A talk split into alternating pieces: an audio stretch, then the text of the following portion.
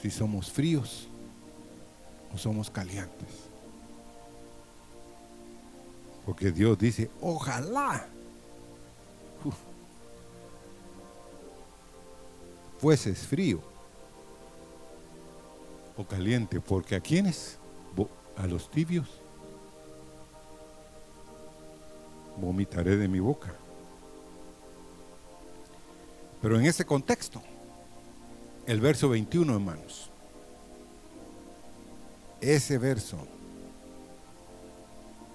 me sacudió hasta la última fibra de mi ser. Al que venciere, le daré que se siente conmigo en mi trono, así como yo he vencido y me he sentado con mi Padre en qué? En su trono.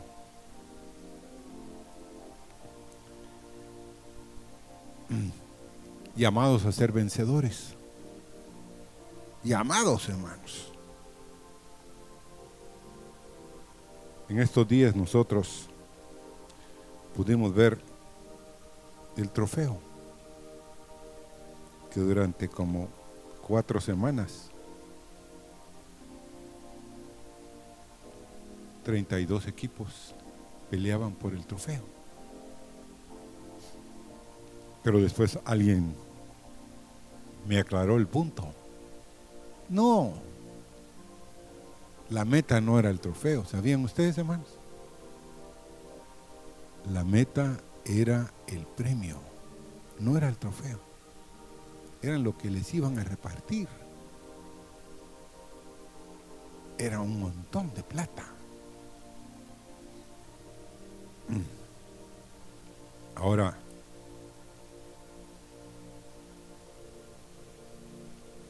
¿qué nos va a dar Dios? Porque miren, hermanos, uno debe tener para correr la vida cristiana, hay que tener algo por delante. Hay que tener una meta, un objetivo. ¿Qué se me está ofreciendo? Una pregunta que me hicieron es, ¿por qué estás tan dispuesto? a servir al Señor. Miren, no estoy muy dispuesto, pero quiero, ¿me entienden? Porque nosotros somos tan variables, hermanos. ¿No ha notado usted que lo que hoy quiere, mañana ya no lo quiere? ¿Mm? ¿No ha notado eso usted? Yo quería tal cosa. Y cuando ya la tengo, ya no la quiero quería esto, quería lo otro. Pero algo glorioso es que Dios ofrece a los vencedores la meta es que se sienten con Él en su trono. ¿Cómo? Se está arriesgando Dios ponerte a ti, a mí, a ti, a ti, a todos los que estamos aquí en el trono. ¿No se está arriesgando Dios? ¿Qué diría usted? ¿Mm? Sí, se está arriesgando Dios. Porque si no resulto bien. Pero ¿en qué momento voy a estar en el trono? ¿Hasta que qué? hasta que haya vencido. Quiere decir de que hasta que llegue al fin de la carrera. Y miren hermanos,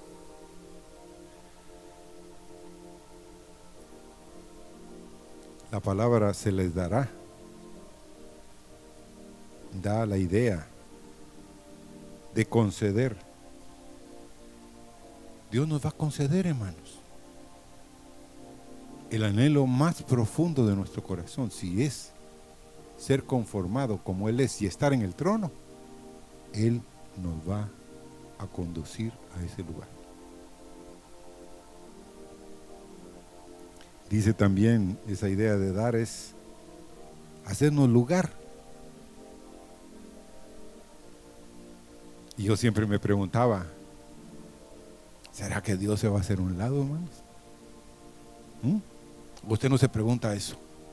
¿Cómo va a ser posible que vamos a estar sentados en el trono? Hay millones. ¿Cómo es que Dios lo va a hacer? Vamos a ser asimilados con Dios. Porque Cristo qué es? ¿Qué es Cristo? La cabeza y nosotros somos qué? El cuerpo. Y el cuerpo es de muchos miembros. Y sí, hermanos, hay lugar. Amén. Hay lugar para ti. Si tú estás dispuesto a ser un vencedor. Y otra cosa es que dice, nos va a entregar, nos ofrece, nos va a permitir que lleguemos a la meta. En su misma presencia.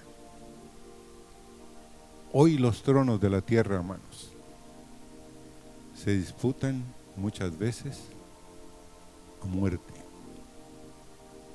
Nadie que está en un trono quiere darle a otro ese trono que él tiene, ¿sí o no? El que está de presidente quiere, si no que lo diga Daniel Ortega en Nicaragua. No le importa la cantidad de, muertes, de, vidas que se vayan. Él quiere seguir ahí. Lleva 19 años, creo yo. ¿ah? ¿Cuántos? Los que leen la prensa. Yo no. ¿Cuántos años lleva el hombre ahí? ¿Mm? Bueno, tuvo dos periodos. Primero estuvo en un periodo, después Violeta Chamorro fue la presidenta, ¿se acuerdan? Pero después él tomó el poder y ahí creo que ya lleva 19 años. Y él no quiere dejar su trono. Pero hermanos,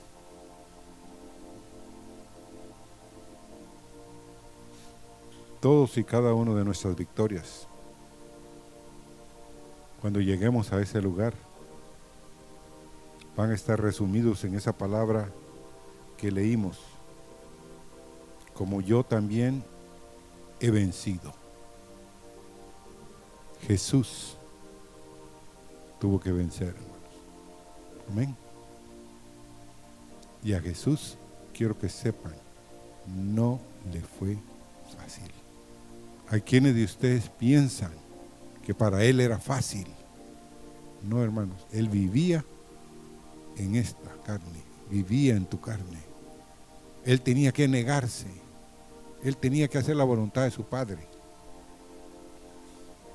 Y en Lucas 22, 69, Lucas 22, 69, pero desde ahora el Hijo del Hombre, que es Cristo, se sentará a la diestra del poder de Dios. Y dice Efesios 2.6, hablando de la iglesia, y juntamente con Él nos resucitó y asimismo nos hizo sentar en los lugares celestiales con Cristo Jesús. Es una realidad.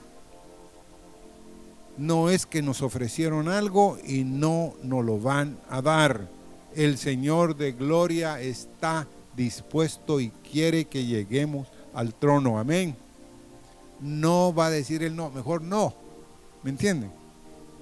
arrepiento. ¿ah? No, Él quiere, anhela compartirlo. Ahora, ¿cuántos le pueden dar gracias a Dios? Poder estar hoy todavía en pie, hermanos. Sabemos que llegará el día cuando Él diga, ahora, quiero que estés conmigo en el trono. Ahora, llegará el día. No es algo, como les dijera, que no va a llegar. No, va a llegar.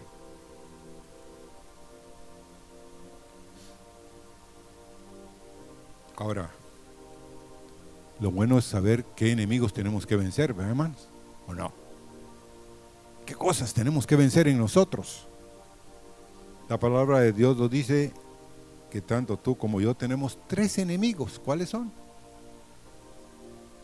A ver, ¿quién sabe cuáles son los enemigos que tenemos? ¡Wow! Se le sabe la niña. La carne, ¿qué? El mundo y el enemigo, sea, Satanás. Esos son nuestros enemigos que tenemos que vencer. No son millones, hermanos. Son tres cosas. Y básicamente dice que en el Antiguo Testamento se mencionan estas tres naciones que tipifican, que son tipos de esos tres enemigos. Uno de ellos es Amalek. ¿Tipifica qué? La carne. Y a quien debemos vencer a través de nuestras oraciones. Ahora, un ejemplo malo de eso fue que a Saúl se le dio una orden. ¿Qué orden se le dio a Saúl de parte de Samuel? Que tenía que obedecer y matar a todos los amalecitas. ¿Sí o no? Pero él dejó lo mejor del ganado y posiblemente dejó a varios amalecitas. ¿Y quién lo mató? ¿Quién lo mató, hermanos? Un amalecita. Tremendo, ¿ah? En tu vida hay amalecitas, hermano. En mi vida está la carne, amalecitas que hay que derrotar. Hay muchos que dicen, no, eso no, todavía no. Y se resisten y se resisten y se resisten. Pero hermanos, tenemos que derrotar a Malek. Y muchas veces nuestra lucha va a ser cada día orando y pidiendo que Dios nos ayude contra ese enemigo. David, por ejemplo, perdón, vamos a 2 Samuel 22. 2 Samuel 22 del 38 al 40.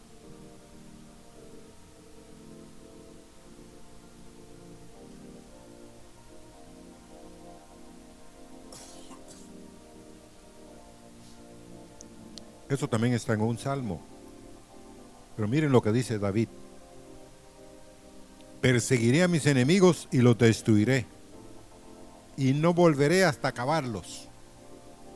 Los consumiré y los heriré de modo que no se levanten. Caerán debajo de mis pies, pues me ceñiste de fuerzas para la pelea. Has humillado a mis enemigos debajo de mí. Llegó el tiempo, hermanos. Tenemos que perseguir a nuestros enemigos. ¿Hasta qué? Hasta acabarlos. Hasta destruirlos. Y todos, oigan, tenemos enemigos. Todos tenemos, como dice David, a alguien que tenemos que destruir en nosotros. Ya llegó el tiempo, hermanos.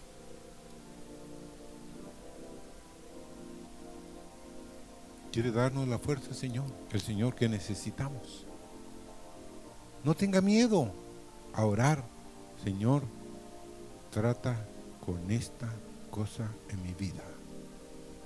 Señor, trata con esto en mi vida. En Mateo 10:36 dice, y los enemigos, Mateo 10:36, y los enemigos del hombre, ¿quiénes son? Serán los de su casa.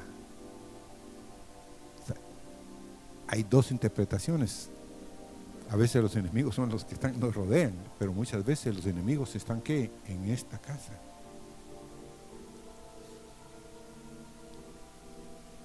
Pero Dios quiere que los destruyamos. Amén, hermanos. Ahora, Egipto.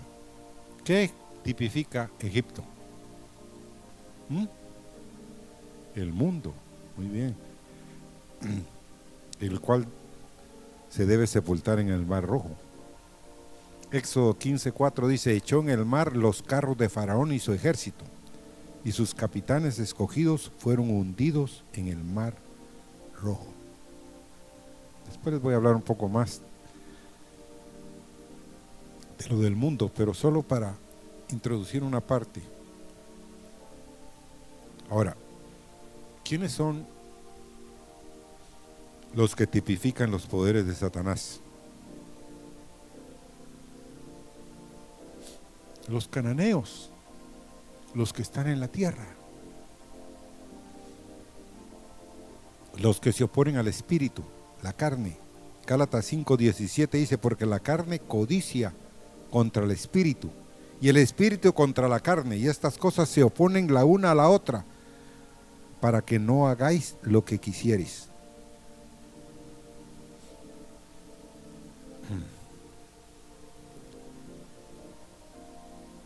Qué tremendo es encontrar o ver en otros la carne, hermanos? ¿Mm? Usted ya se dio cuenta que con qué facilidad vemos la manifestación en otros de la carne. Pero qué difícil es para nosotros ver en nuestra propia vida la carne.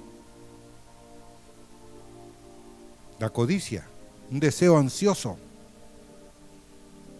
por un impulso interno, más por el objeto deseado que con fuerza, con vigor.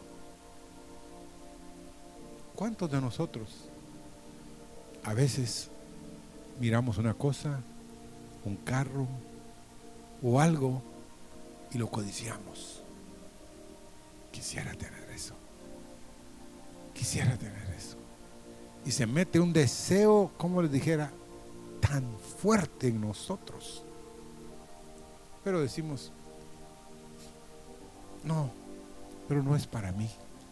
Pero, pero metemos en nuestro corazón la codicia. Tenemos que derrotar a la codicia en nuestro corazón, hermanos. Amén en 1 Pedro 2.11 dice, amados, yo ruego como a, como a extranjeros y peregrinos, os abstengáis de los deseos carnales que batallan contra el alma. Batallan, hermanos. Es una guerra a muerte. Tiene que darse cuenta usted de que hay cosas en usted que están batallando todos los días. Amén no es una batalla de que ya la gané. No, hermanos, todos los días de pronto se levanta el que ya no creímos que se iba a levantar. Amén. Siempre está vivo a veces. No te dejes seducir por esos deseos. No te dejes. Ora, busca al Señor. Ahora, Gálatas 5, 19 al 26, leamos rápidamente. Y manifiestas son las obras de la carne que son adulterio, fornicación, inmundicia, lascivia. El 20 dice idolatría, hechicerías, enemistades, pleitos, celos, iras, contiendas, disensiones, herejías, envidias, el verso número 21. Homicidios, borracheras, orgías y cosas semejantes a estas, acerca de las cuales os amonesto, como ya os lo he dicho, antes que los que practican, o sea, hacen tales cosas, ¿qué les va a pasar? no heredarán el reino de Dios. Pero ¿qué es el reino de Dios? No heredar el trono de Dios, la presencia manifiesta de Dios. Ahora yo estaba contando cuántas son las obras de la carne comparado contra el fruto del Espíritu. Y el fruto del Espíritu es solo nueve dones. El amor, el gozo, la paciencia, la benignidad, la bondad, fe, mansedumbre, temblanza. Contra tales cosas no hay ley. Pero el verso 24 dice, pero los que son de Cristo han crucificado la carne con sus pasiones y deseos. Si vivimos por el Espíritu, andemos también por el Espíritu. No nos hagamos vanagloriosos, irritándonos unos a otros, envidiándonos unos a otros. Muchas veces, hermanos, vemos en nuestras vidas cosas que no nos gustan, cosas físicas o espirituales que no han sido limpiadas en nuestras vidas, no expuestas a la luz, no expuestas a la palabra de Dios. Por ejemplo, un pastor fue a visitar unos días a una casa de campo de unos amigos y una hermosa mañana salió a dar un paseo con un acompañado por el hijo pequeño de la casa en que se hospedaba. El sol brillaba y el aire estaba fragante por el olor de las flores. Sin tener intención de dirigirse a ningún punto preciso, echó a andar por un camino que pasaba por medio de los pastos. Pronto el pequeño le tiró de la mano. ¿No te gusta este camino? le preguntó al muchacho. Parece muy bonito aquí, le dijo el pastor. Sí, pero no me gusta dónde va a parar el camino, le dijo el niño. Y tampoco la forma en que está hecho. ¿Qué quieres decir? ¿A dónde va y cómo está hecho? le preguntó el pastor. Lo han hecho los cerdos, dijo y este camino va a parar pronto a un barrial, un lugar lleno de cardos abrojos, dijo el muchacho. Pero al principio, ¿cómo era el camino? Eran pastos verdes. Pero de pronto el camino iba a parar porque era un camino de cerdos que llevaba a un barrial y a un lugar de cardos y abrojos. Lo más importante, hermanos, muchas veces en tu vida y en mi vida es al punto al cual tú te estás dirigiendo.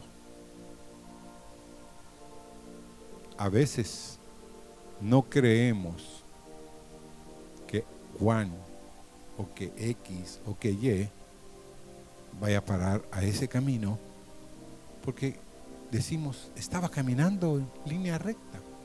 Sí, pero ese camino él lo iba poco a poco desviando hasta que de pronto salió del camino y llega a un lugar que es un lugar de inmundicia. Lejos de Dios a veces. ¿Cuántas veces, hermanos, hemos visto gente y personas que empezaron con nosotros en la caminata y hoy no están. ¿Pero por qué? Porque encontraron, hermanos, una forma leve, leve, leve, leve de irse desviando.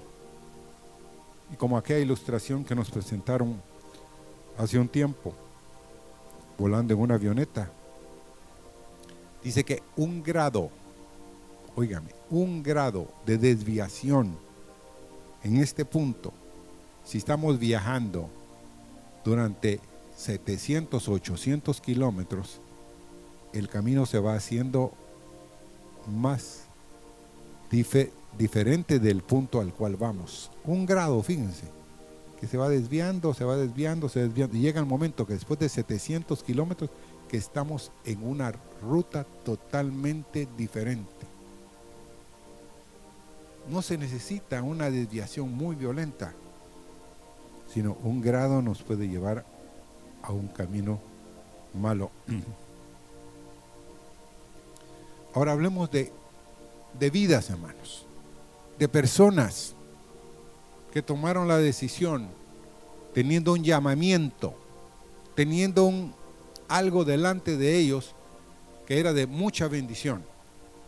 En 1 Samuel 8, del versículo 1 al 5 dice, aconteció que habiendo Samuel envejecido, puso a sus hijos por jueces sobre Israel.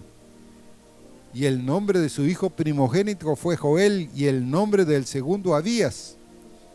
Y eran jueces en Berseba. Pero no anduvieron los hijos por los caminos de su padre. Antes se volvieron tras la avaricia, dejándose sobornar y pervirtiendo el derecho.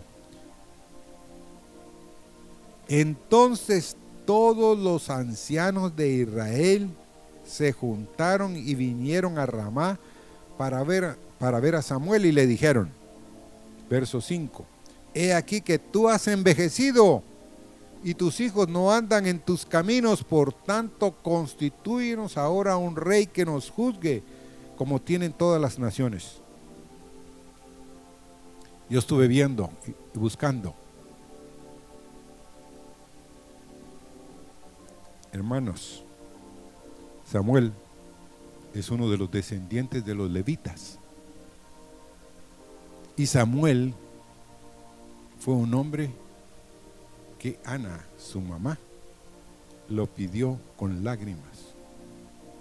Porque Penina tenía, la otra esposa, que su esposo tenía, era productiva, era fructífera. Pero ella no tenía un hijo y lo rogó y lo suplicó delante de Dios y delante de Elí. Y Dios dice que le concedió un hijo y ese hijo fue Samuel. Pero hermanos, qué triste, qué dolor fue para Samuel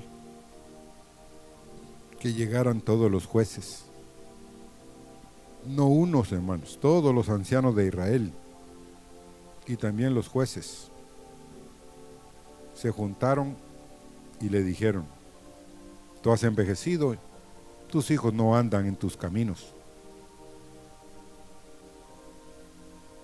¿Cuántos padres hermanos pueden estar hoy llorando porque sus hijos no amaron la visión de sus padres. ¿Cuál va a ser el fruto? ¿Cuál va a ser el anhelo? ¿Qué aman tus hijos? Y empecé a llorar, ¿saben por qué, hermanos? Porque empecé a buscar a todos los siervos que entregaron sus vidas el siglo pasado y que fueron hombres y mujeres de Dios. Pero el 90% de los hijos de esos hombres y de esas mujeres hoy no caminan con Dios. Qué dolor va. Una vez le hice una pregunta a la hermana Bárbara. Le pregunté, hermana, en esa época, hace 20 años ya, habían habido 350 personas que habían pasado por el Instituto Bíblico. Y le hago la pregunta y le digo, hermana Bárbara, ¿cuántos de los que pasaron y que como ustedes visitan a los pastores o tienen contacto con los pastores y han hablado con ellos, ¿cuántos de los miembros que pasaron están en el camino? Eh, mejor no hablemos, Carlos. De eso no hablemos. Hemos llorado, me dijo. Hemos llorado porque muchos, muchos ya no caminan ni en la iglesia ni con Dios. ¿Me ha quedado dolor, hermano? ¿O no? Qué dolor, hermanos. Para ellos que han entregado sus vidas en el altar. En esa época, como les digo, hace, 20 años eran 350 alumnos en la graduación al fin de esos, de todos esos años. Y solo menos del 10% estaban en las iglesias.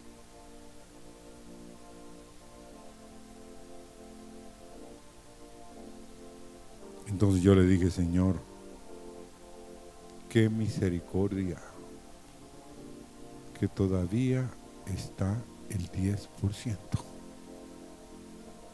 Qué misericordia que todavía en ese 10% hay muchos que ahí están.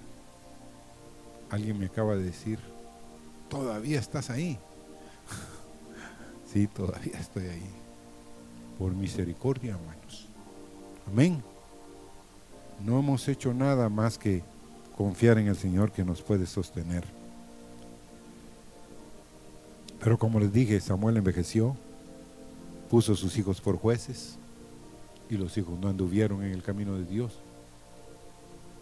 Siendo un profeta que dice, que no dejó caer palabra a tierra.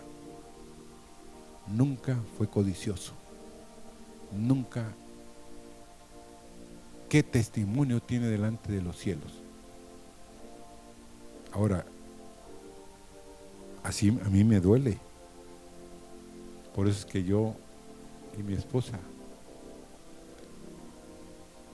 muchos de los 250 días del año, no los 365, porque los domingos a veces no nos da tiempo.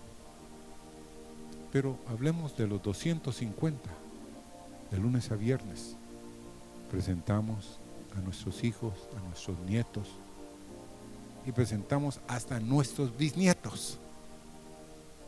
Que Señor, que terminen bien, que no se pierdan, que no se extravíen, que no pierdan de vista el llamado de Dios, lo maravilloso que es que los vencedores estarán en el trono de Dios, hermanos, sentados en el trono.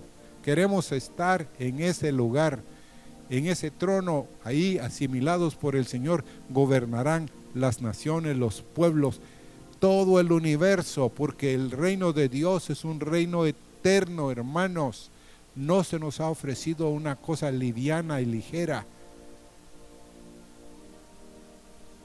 Ahora,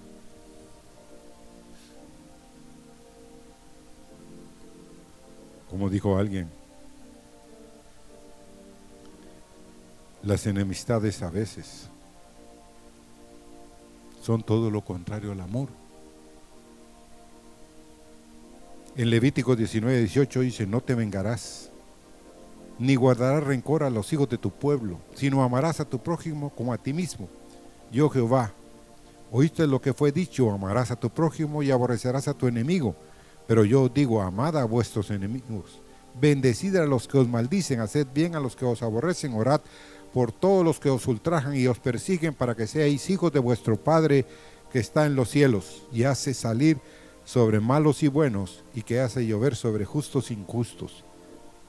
Mateo 5, 43 al 45. Como dijo David, habrá alguien de la casa de Saúl al cual yo haga misericordia. Qué mensaje, hermano. qué hombre era David, que no estaba pensando en vengarse de lo que habían hecho con él. No, habrá alguien de la casa de Saúl al cual yo haga misericordia, que yo lo haga sentar en mi mesa y coma de mi mesa con mis hijos. Qué corazón de hombre, hermanos. Amén. También la ira, hermanos. Violencia, enojo, exasperación vehemente, indignación. Dice Esther 2.1, Esther 2.1, pasadas estas cosas, sosegada ya la ira del rey Azuero. Imagínense, hermano. Se acordó de Basti y de lo que ella había hecho y de la sentencia contra ella.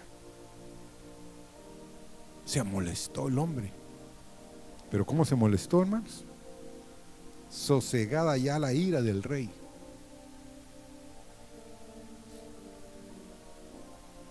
No se ponga el sol sobre vuestro enojo, dice. Cuidado, hermanos, porque al que haga esas cosas no heredará el reino de Dios. No podrá sentarse en el trono.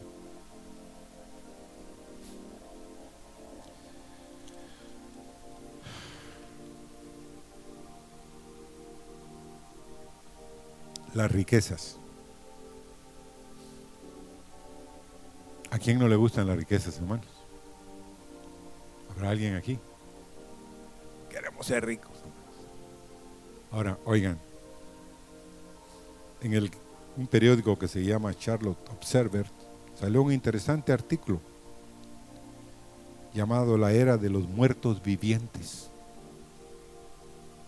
Y un reportero del periódico fue a, la, fue a la Facultad de Administración de Empresas de la Universidad de Duc para investigar las metas y ambiciones de los alumnos que estudiaban para obtener su maestría en Administración de Empresas. Con muy pocas excepciones. Estas eran las metas. Quiero tener dinero. Quiero tener poder. Quiero tener cosas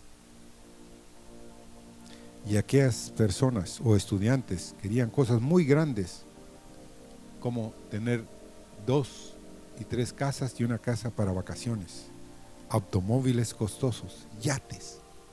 Había muchos de la universidad que lo que querían era tener muchos aviones. Y su principal interés era su carrera y el crecimiento de sus inversiones financieras. Sus planes personales daban muy poco lugar a la familia, al desarrollo intelectual, al crecimiento espiritual, a la responsabilidad social o incluso a la administración más efectiva. Y el reportero se tomó la molestia en el reporte, fíjense hermanos, y lo publicó. Procedió a citar a un psicólogo llamado Eric Brown, que hizo una de las preguntas más penetrantes que he escuchado por mucho tiempo. Observando a las personas que piensan que sus vidas consisten en la abundancia de sus posesiones, el doctor Brown preguntó, si yo soy lo que poseo y lo que yo poseo se pierde, entonces, ¿quién soy? Esta es la razón por la cual las personas se arrojaban de los edificios durante el periodo de la Gran Depresión de los Estados Unidos.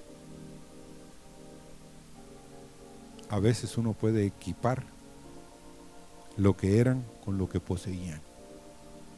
Y cuando perdieron sus posesiones, no le quedó nada.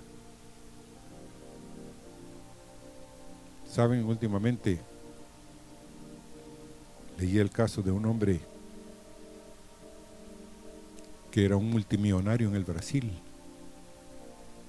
Empezó a hacer una serie de inversiones en cosas que no se dejó aconsejar. Y llegó el momento, hermanos, que todas las empresas, una a una, se declararon en quiebra. Y él la única salida que encontró es pegarse un tiro. Pero hermanos, ¿en qué estaba su tesoro? Porque donde esté nuestro tesoro estará qué? Nuestro corazón.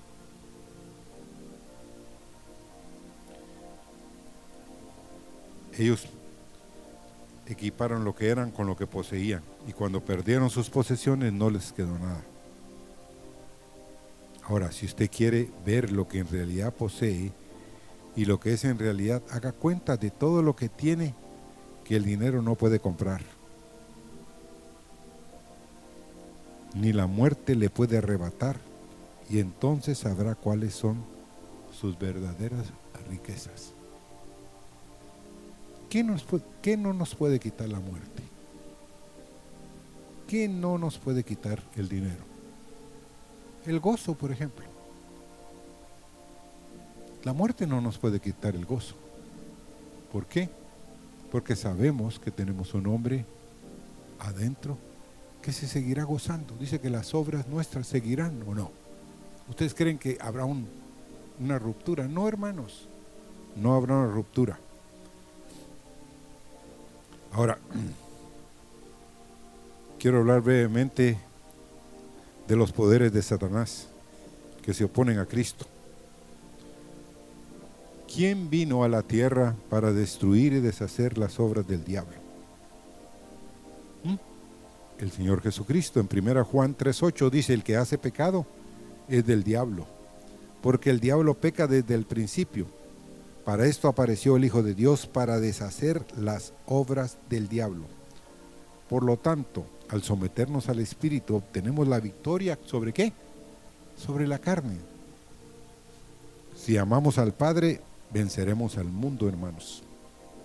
Y si tenemos fe en Cristo, derrotaremos al mismo Satanás. ¿Por qué? Porque dice la Biblia que para esto apareció el Hijo de Dios. Para deshacer, para romper todas las obras del enemigo.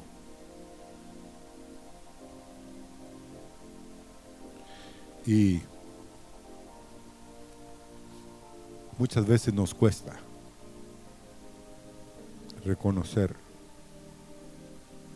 que lo primero que se levanta en nosotros es la carne. ¿Qué le pasó al querubín grande y protector, protector, hermanos, en el reino de los cielos? Que el día que él dijo, yo subiré y me sentaré en el trono de Dios, hermanos, trató de elevarse hasta ser semejante a Dios. y eso entró en el mundo. Fue el principio del pecado y del mismo Satanás.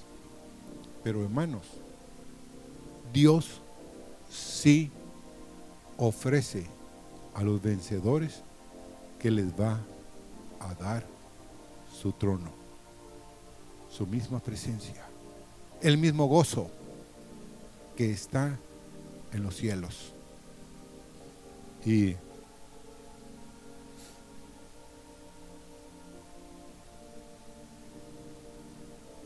¿cuál fue la gran derrota de Satanás?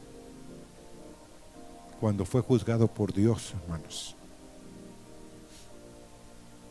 En Génesis 3:14 dice Jehová, Dios dijo a la serpiente, por cuanto esto hiciste, maldita serás entre todas las bestias y entre todos los animales del campo, sobre tu pecho andarás y, polvo comerás todos los días de tu vida. Su mover quedó reducido a este mundo, aquí. Pero hermanos, que esta noche nos vayamos a nuestra casa sabiendo que el que venciere, yo le daré que se siente conmigo en mi trono así como yo he vencido y me he sentado con mi Padre en su trono. Entonces, ¿en qué trono está el Señor? ¿En qué trono está? En el trono de su Padre. Y ahí quiere Él que los vencedores se sienten con Él. Señor, que podamos entender y saber el llamamiento glorioso, Señor. Que si vencemos, Señor, a los tres enemigos, la carne, el mundo y a Satanás, Señor, seremos contados como los vencedores. Seremos contados, Señor, como los que heredan. Señor, las cosas eternas. Señor, queremos agradecerte el llamamiento que has puesto delante de nosotros. Señor, es un alto, es algo que ha estado en el corazón de Dios de compartir con hombres y mujeres, Señor, su trono, su autoridad. Señor, de compartir lo más alto que hay en los cielos, que es estar en tu presencia y estar en el trono de Dios. Señor, gracias por invitarnos, por darnos lugar. Señor, no hay falta de espacio, hay falta de calidad, pero no de espacio, Señor. Pero ayúdanos, ayúdanos, Señor. Que amemos, Señor, estar en ese lugar y que tú nos des la gracia, Señor, para batallar contra el mundo, contra los poderes del enemigo y de la carne, Señor. Gracias en esta noche que sea fiel,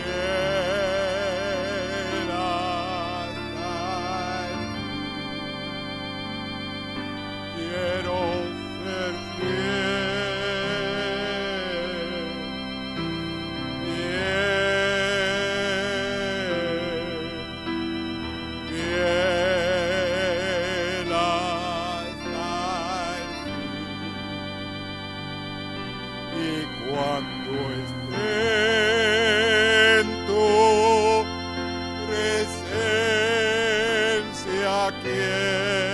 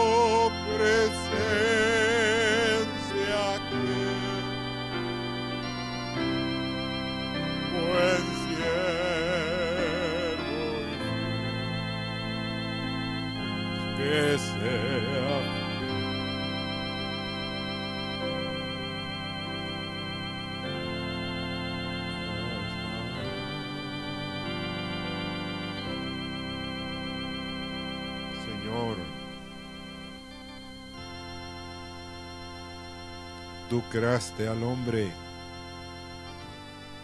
le concediste la capacidad, la facultad de reproducirse y para que le pudieras dar vida tú, Señor, a sus descendientes.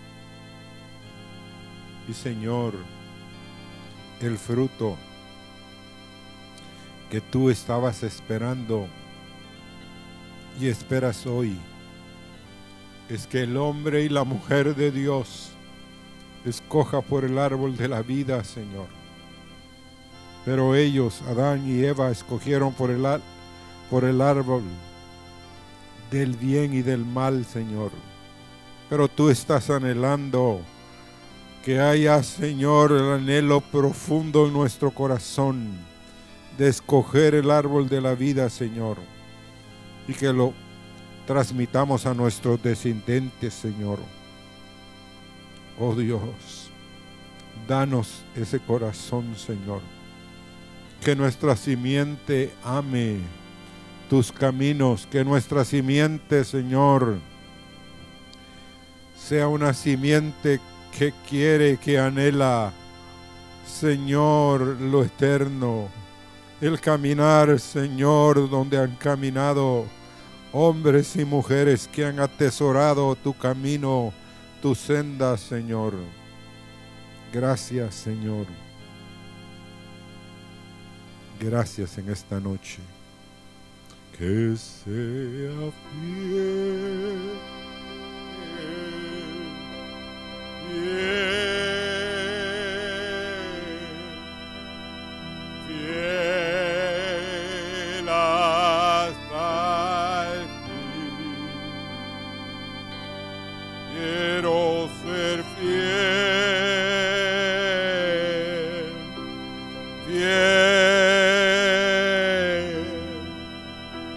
Yeah.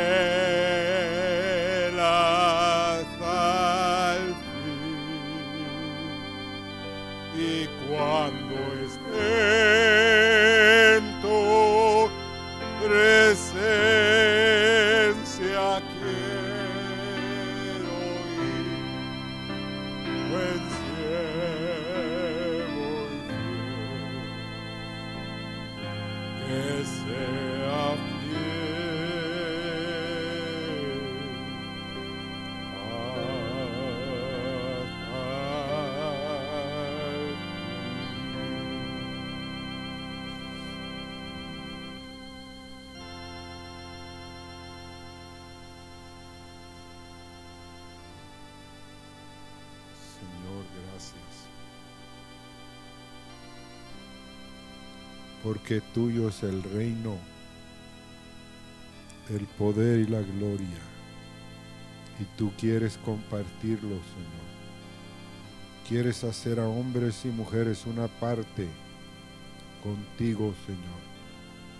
Danos la capacidad, el anhelo de querer estar, Señor, contigo por los siglos de los siglos, Señor. Dios los bendiga, hermanos. Amén.